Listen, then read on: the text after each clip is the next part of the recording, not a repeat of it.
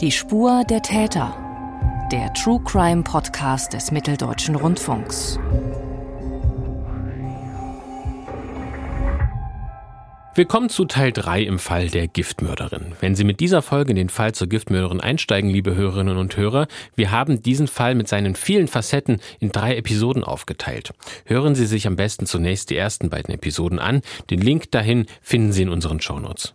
Bei mir ist weiterhin mein Kollege David Kopp, der sich mit dem Fall fast zwei Jahre lang beschäftigt hat. Hallo David. Salut Mathis. Wir beschäftigen uns weiter mit dem Tod von Hans-Joachim König im Jahr 2003. Seine Tochter hatte 17 Jahre nach dem Tod Ermittlungen ins Rollen gebracht und ihre eigene Mutter schwer belastet. Damals, 2003, war noch von einem Suizid oder Unfall ausgegangen worden. 2020 stellte sich aus Sicht der Staatsanwaltschaft aber heraus, dass die Mutter Annelie König ihren Ehemann Hans-Joachim vergiftet haben soll. Mit einer Mischung aus einem Schlafmedikament, Cognac und Desinfektionsmittel. Zentral ist eine heimlich erstellte Aufnahme, auf der die Mutter der Tochter offenbar den Tatablauf schildert.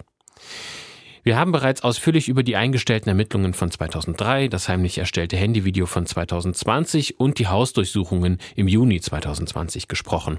Im Oktober 2020 erhebt nun die Staatsanwaltschaft Anklage gegen Annelie König. David, wie lautet der Vorwurf ganz konkret? Der Vorwurf ist der des Mordes und die Staatsanwaltschaft führt zwei Mordmerkmale an.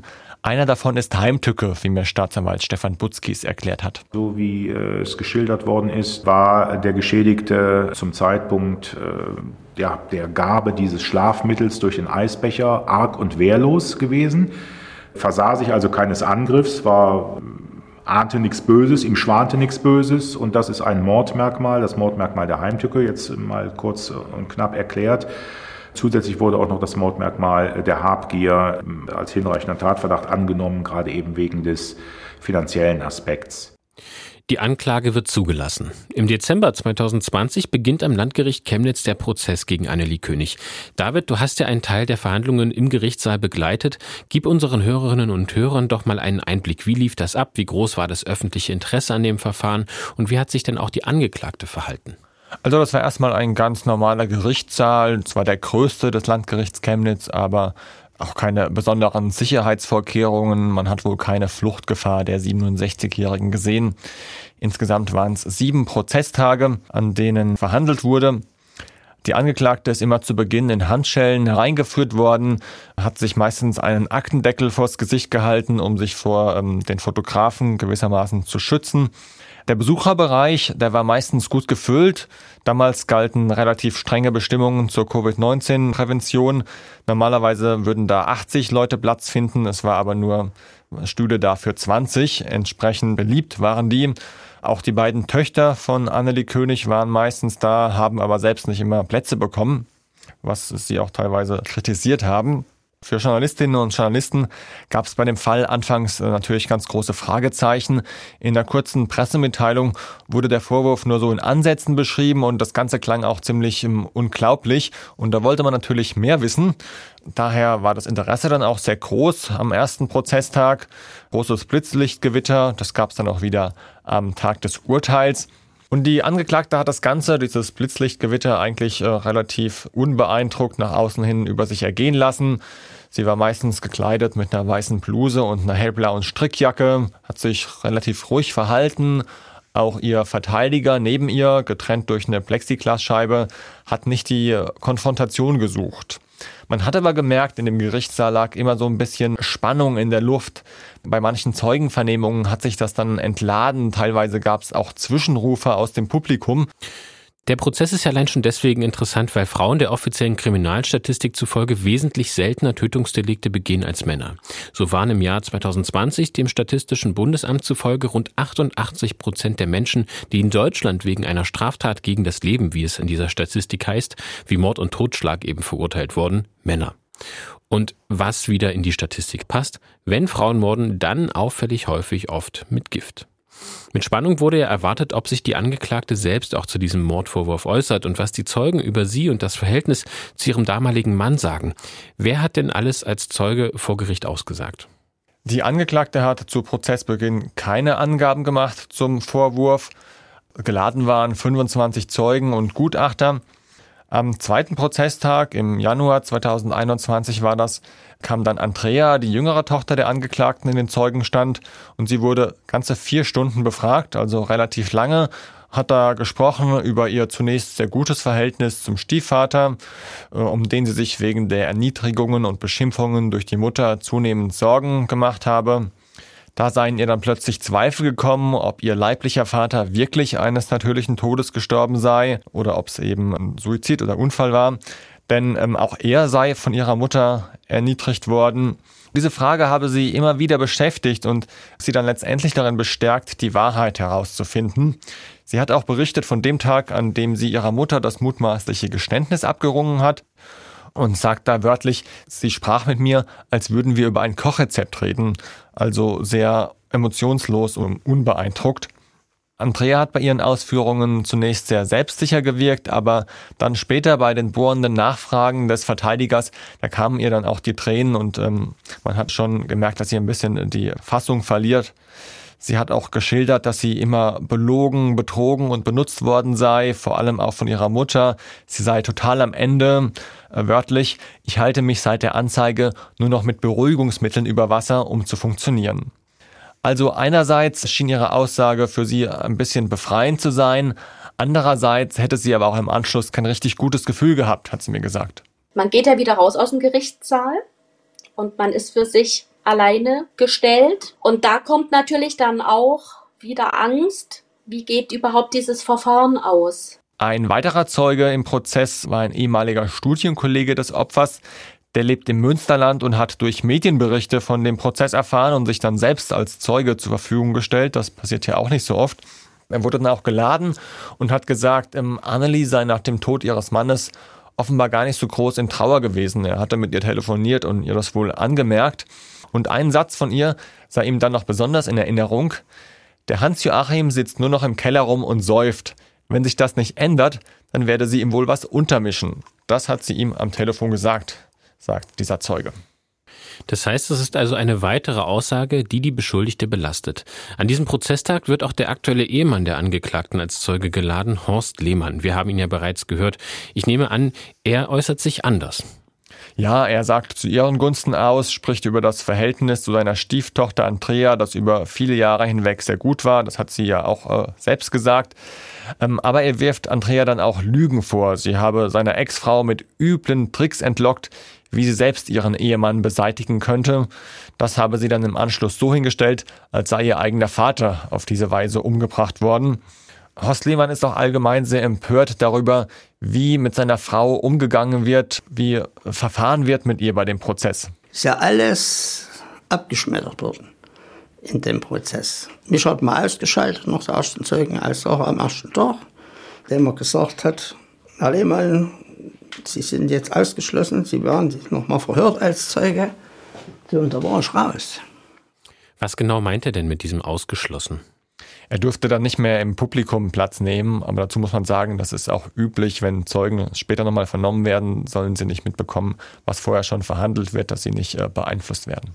An den nächsten Prozesstagen kommen auch ehemalige Arbeitskolleginnen von Annelie König zu Wort. Kannst du uns nochmal zusammenfassen, was sie dort während des Prozesses über die Angeklagte aussagen? Nun, die Kolleginnen beschreiben größtenteils das, was Staatsanwalt Stefan Butzkis im zweiten Teil dieser Podcast-Folge schon über die Beschuldigte sagte. Sie sei immer auf ihren eigenen Vorteil bedacht, sie sei hinterhältig, habe Kolleginnen denunziert, ähm, runtergemacht.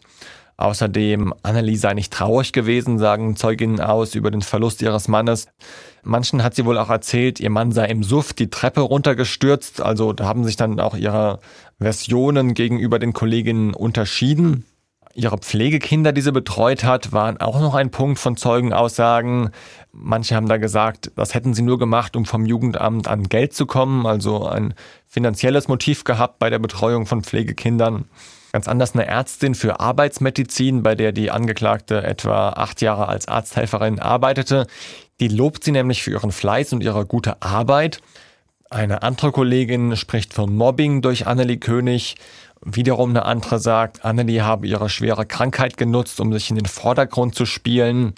Und was bei allen so ein bisschen übereinstimmt, ist, dass sich Annelie wohl immer wieder Geld geborgt hat bei den Kolleginnen, es dann aber anschließend auch Raff zurückgezahlt hat. Wir kommen dann gleich noch zu weiteren Zeugenaussagen, die, die letztlich für beide ähm, Seiten auch so ein bisschen stehen. Ein Thema in diesem Mordprozess sind auch die Ermittlungen von 2003 und die Frage, warum damals eben nicht stärker nach Anhaltspunkten für Fremdverschulden gesucht wurde. Dazu wird die damals zuständige Kriminalbeamtin befragt und wie erklärt sie denn, dass die Ermittlungen eingestellt wurden? Man muss dazu sagen, sie ist da, als sie vernommen wird, schon einige Jahre nicht mehr im Dienst, erinnert sich aber noch gut an die Frau, die damals, Zitat, fast in ihren Armen zusammengebrochen sei. Damals habe nichts auf einen Mord hingedeutet, sagt sie, alles, was die Frau erzählte, sei schlüssig gewesen. Man habe sich fast ein halbes Jahr Zeit genommen, bevor die Akte endgültig geschlossen wurde. Wir hatten ja auch im zweiten Teil schon da über diese Lebensversicherung gesprochen und dass das natürlich ein mögliches Motiv sein könnte. Wurde denn auch ähm, von Seiten der Ermittlerin nochmal darauf eingegangen, dass eben diese Lebensversicherung kein Bestandteil der Ermittlungen 2003 war? Nein, soweit ich weiß nicht, denn diese Lebensversicherung wurde erst ausgezahlt, nachdem die Ermittlungen damals abgeschlossen waren. Die abgeschlossenen Ermittlungen waren Voraussetzung dafür, dass das Geld ausgezahlt wurde. Deswegen kann man der Ermittlerin in der Hinsicht auch keinen Vorwurf machen. Weitere Zeuginnen sind die ehemaligen Freundinnen der Angeklagten und die Schwester des Verstorbenen. Beide hatten sich Andrea anvertraut und, ein, und sie hatte ihnen Teile dieser Handyaufnahme vorgespielt.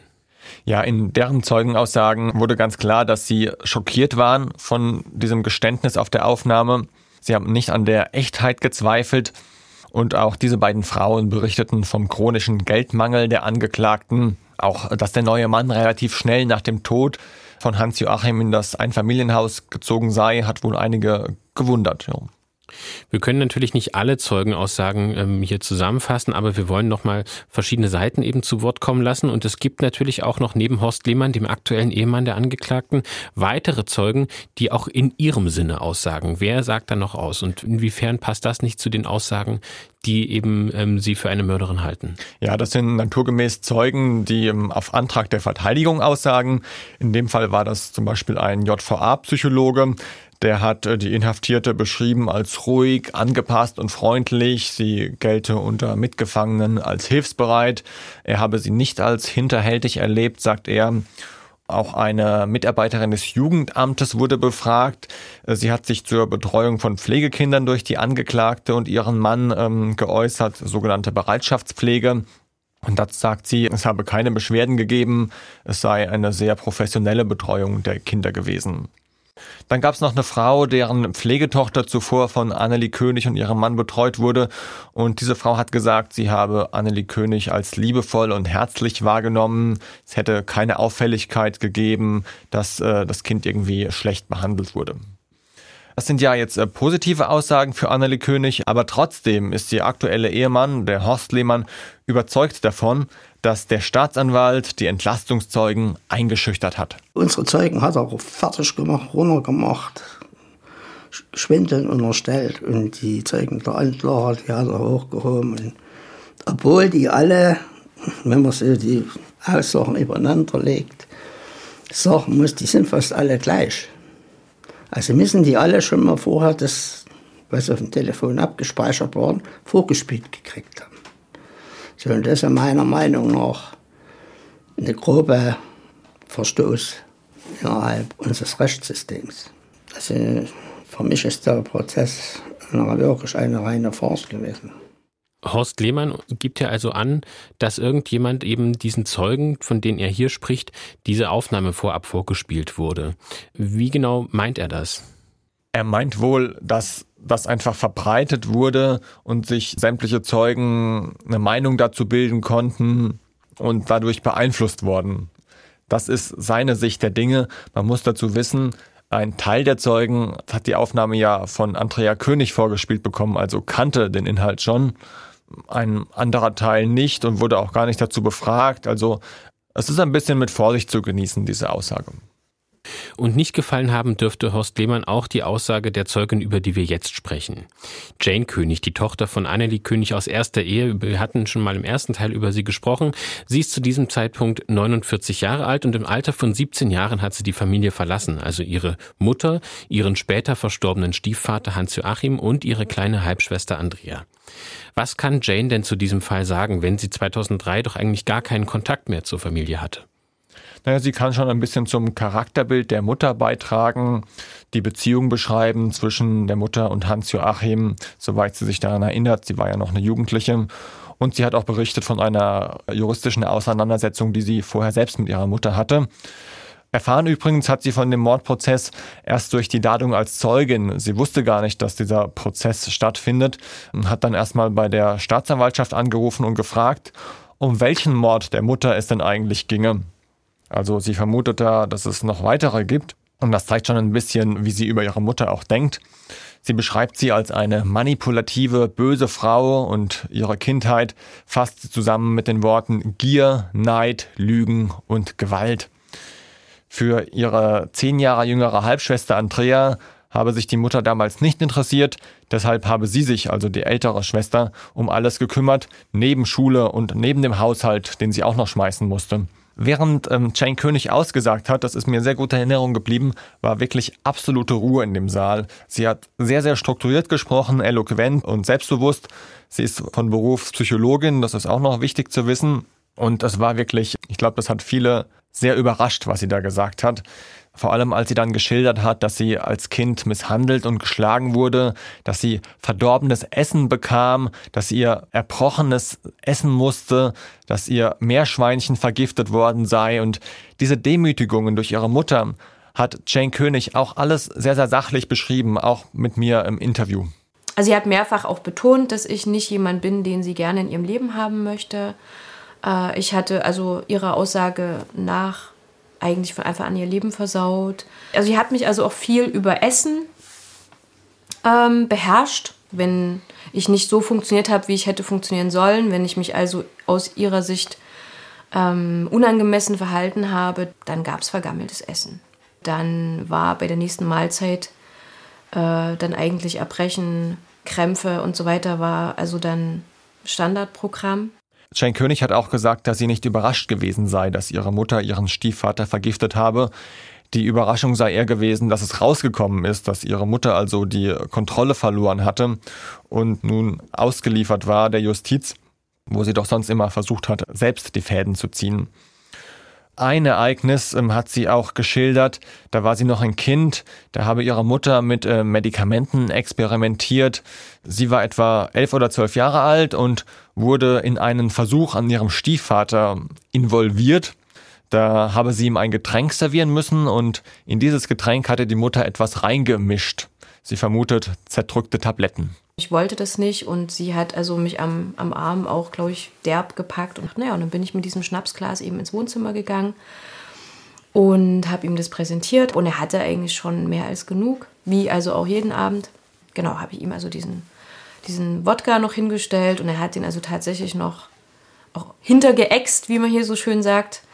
Genau, und dann ging es relativ schnell eigentlich, dass er dann die Augen verdreht hat, dass er auch ähm, so nach hinten weggekippt ist, geröchelt hat. Also in meiner Erinnerung hat er auch Schaum vor dem Mund gehabt, relativ schnell. Und dann war ich auch erschrocken, weil ich gemerkt habe, er kann also scheinbar nicht mehr atmen so gut und wollte äh, in die Küche rennen.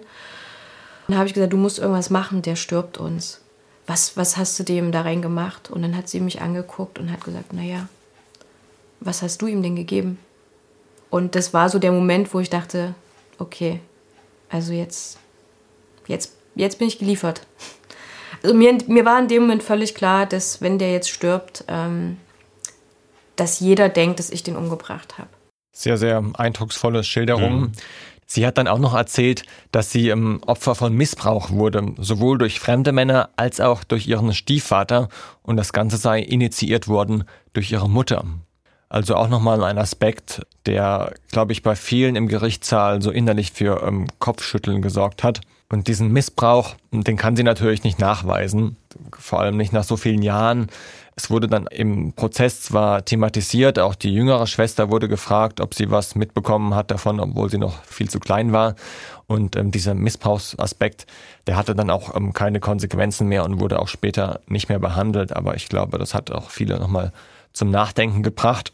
Annelie König allerdings, die Mutter, die bezeichnet alle Vorwürfe von Jane als Lügen. Wir haben jetzt über sehr, sehr viele Personen in diesem familiären Umfeld gesprochen. Damit nun keine Verwirrung aufkommt, noch einmal eine kurze Übersicht über diese Person. Die Angeklagte heißt Annelie König. Die Ehe mit ihrem ersten Mann wurde 1981 geschieden und aus dieser Ehe stammt die Tochter Jane. Jane hat die Familie mit 17 Jahren verlassen und zu diesem Zeitpunkt hatte Annelie König bereits ihren zweiten Mann Hans-Joachim König geheiratet. Aus dieser Ehe stammt wiederum die Tochter Andrea. 2003 starb Hans-Joachim an einer Mischung aus einem Schlafmittel, Desinfektionsmittel und alkoholischen Getränken. Und 17 Jahre später verwickelt Andrea ihre eigene Mutter in ein Gespräch, das sie heimlich aufzeichnet. Und darin schildert die 67-Jährige, wie sie ihren damaligen Ehemann Hans-Joachim vergiftet hat. Zurück zum Prozess am Landgericht Chemnitz zu Beginn des Jahres 2021. Kurz nach Jane König hat die Angeklagte selbst das Wort und nun bricht sie ihr Schweigen. Sie liest einen Text vor, den sie nach ihren Worten im Gefängnis geschrieben hat. David, wie stellt sie den Tod ihres früheren Mannes denn dar? Sie verweist darin auf die damaligen Ermittlungsergebnisse, also dass ein Suizid oder ein selbst herbeigeführter Unfall mit Todesfolge Grund ist für den Tod ihres Mannes. Sie erinnert an ihre damalige Situation. Gerade nach der Krebs-OP sei sie aus dem Krankenhaus gekommen, hätte nicht gewusst, ob sie überlebt, sei schwach gewesen und in so einer Situation sei man nicht in der Lage, einem Menschen etwas Böses anzutun, sagt sie in ihrer Aussage. Sie habe ihrem Mann an jenem Abend gesagt, dass sie äh, demnächst die Scheidung einreichen werde. Und daraufhin habe er versucht, sie zu überreden, dies nicht zu tun. Sie hatte sich aber nicht auf eine Diskussion eingelassen, sondern abends in seinem Beisein ihre Medikamente genommen und dann die ganze Nacht im Zimmer ihrer Tochter geschlafen.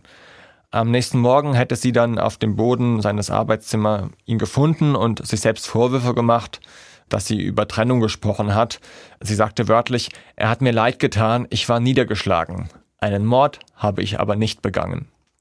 Und welche Erklärung hat sie dafür, dass ihre Tochter sie nun mit der heimlich erstellten Handyaufnahme vor Gericht bringt? Dazu muss man erstmal sagen, dass das, was auf dem Band gesagt wird, ihr zufolge gar nicht die Wahrheit ist. Die Wahrheit habe sie ihrer Tochter nicht sagen wollen, damit die die Achtung vor ihrem Vater nicht verliere, was immer das heißen mag. Sie sagt in ihrer Aussage wörtlich, ich sollte einfach mal so tun, als hätte ich dem Vati etwas getan. Was er Intus hatte, das hätte sie äh, durch die damalige Obduktion gewusst. Sie sagt also, Andrea hat mir gesagt, tu mal so, als ob du Vati umgebracht hast. Das ist ihre Aussage. Und sie äußert auch ein Motiv, warum ihre Tochter sie in eine Falle gelockt und angezeigt habe. Andrea habe sie nämlich aus dem Weg räumen wollen, um an das von ihr und ihrem Ehemann bewohnte Haus zu gelangen. Dazu muss man sagen, dieses Haus, dieses Einfamilienhaus in Chemnitz, das gehörte zum damaligen Zeitpunkt Andrea bereits. Äh, die Mutter hatte das schon ähm, viel früher so geregelt, damit ihre ältere Tochter Jane nichts erbt, wurde das gewissermaßen Andrea überschrieben und vertraglich wurde festgehalten, dass Annelie König und Horst Lehmann ein lebenslanges Wohnrecht darin haben, auch im Fall einer Trennung der beiden. Das ergibt aus Sicht von Andrea und der Staatsanwaltschaft also wenig Sinn, dass das das Motiv war, dass ähm, sie ihre Mutter in eine Falle gelockt hat. Offen bei dem Prozess ist ja lange, ob die Handyaufnahme nun wirklich als Beweismittel zugelassen wird und dann auch noch öffentlich in der Verhandlung vorgespielt wird. Wie geht das aus? Naja, für uns als Medienvertreter war das ja die große Frage. Wir wollten unbedingt mal hören, was genau die Angeklagte ihrer Tochter denn über den mutmaßlichen Mord gesagt hat. Natürlich, diese Aufnahme ist entstanden in einer ganz privaten Situation und die Privatsphäre ist streng von der Verfassung geschützt. Deswegen war das ein sehr kritischer Punkt, auf den auch damals Andreas Baumann, der äh, damalige Verteidiger der Angeklagten, in einem Interview vor dem Gerichtssaal verwiesen hat. Das ist genau der Knackpunkt an dem Verfahren meines Erachtens. Ähm, die Frage, ob äh, tatsächlich diese Aufnahme verwertbar ist. Sie ist also in dem privaten Bereich, in dem intimsten Bereich, im häuslichen Umfeld zwischen zwei Familienangehörigen ähm, äh, zustande gekommen. Und wir wissen auch die genauen Umstände meines Erachtens nach, die zu diesem Gespräch geführt haben, bis heute nicht. Das Gericht musste also abwägen. Einerseits Schutz der Privatsphäre und Recht auf das gesprochene Wort, andererseits Aufklärung eines mutmaßlichen Mordes. Die Staatsanwaltschaft argumentiert naturgemäß für die Verwertbarkeit.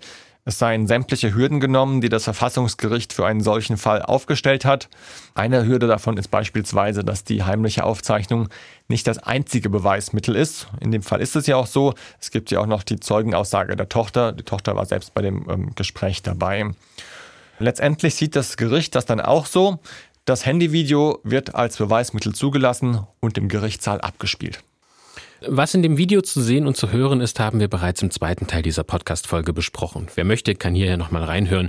Hier wollen wir nun endlich wissen, wie das Urteil ausfällt. Am 15. Februar 2021 wird es gesprochen. Wie lautet es, David? Die fünf Richter halten Annelie König für schuldig. Sie habe ihren Mann Hans-Joachim heimtückisch ermordet und das Strafmaß dann entsprechend lebenslange Freiheitsstrafe. Das Mordmerkmal der Habgier sieht das Gericht nicht. So über eine Tötung zu sprechen, wie Anneli König es auf dem Handyvideo getan habe, könne sie nur, wenn sie sie selbst begangen habe. Sie sei eine intelligente, berechnende Frau, immer auf den eigenen finanziellen Vorteil bedacht und eine Meisterin der Manipulation, so die Richterin wörtlich. Und um das äh, gleich vorwegzunehmen, die späteren Versuche der Verurteilten, die lebenslange Freiheitsstrafe abzuwenden, die sind inzwischen gescheitert. Im August 2021 hat der Bundesgerichtshof die Revision verworfen. Es wurden keine Verfahrensfehler festgestellt und auch die Zulassung des Handyvideos als Beweismittel war rechtens. Annelie König sieht das anders. Sie hält sich weiterhin für unschuldig und für ungerecht behandelt. Und nun hofft sie, dass der Prozess noch einmal neu aufgerollt wird, auch wenn die Hürden dafür bekanntlich ja sehr groß sind. Ich hoffe natürlich mit meinem neuen Rechtsanwalt auf ein Wiederaufnahmeverfahren, dass vieles, was bei dem ersten Prozess nicht beachtet worden ist, jetzt doch mit zur Sprache kommt und dass das nochmal richtig bewertet wird. Es war schon niederschmetternd. Vor allem, wenn sie nichts gemacht haben. Bis zum Schluss sagt sie also, sie hat nichts gemacht und ähm, laut ihrer Aussage sagt sie ja, dass vieles nicht ähm, beachtet wurde in diesem Prozess. Was meint sie denn damit? Hast du da eine Idee? Ja, da gibt es eine ganze Reihe Punkte, ähm, die sie aufzählt. Beispielsweise verweist sie immer wieder auf die Ergebnisse der Toxikologie, die ja nicht feststellen kann, wie die Mittel in den äh, Körper reingekommen sind. Und deswegen heißt es in deren Gutachten, es kann auch ein Suizid gewesen sein. Darauf beruft sie sich immer wieder. Sie sagt, ähm, wenn ich ihm ein Pfefferminzeis zubereitet hätte, selbst das streitet sie ab, dann hätte man bei der Obduktion Milch finden müssen. Aber nach Milch wurde damals natürlich nicht gesucht und dass jetzt jemand Milch im Magen hat, ist auch nicht so ungewöhnlich, wenn er morgens einen Kaffee mit Milch trinkt zum Beispiel.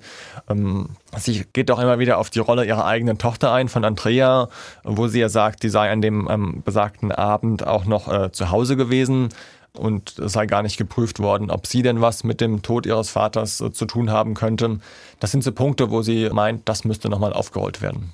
Wie geht denn jetzt die Familie damit um, dass ähm, ihre Mutter und Ehefrau jetzt als Mörderin verurteilt im Gefängnis sitzt.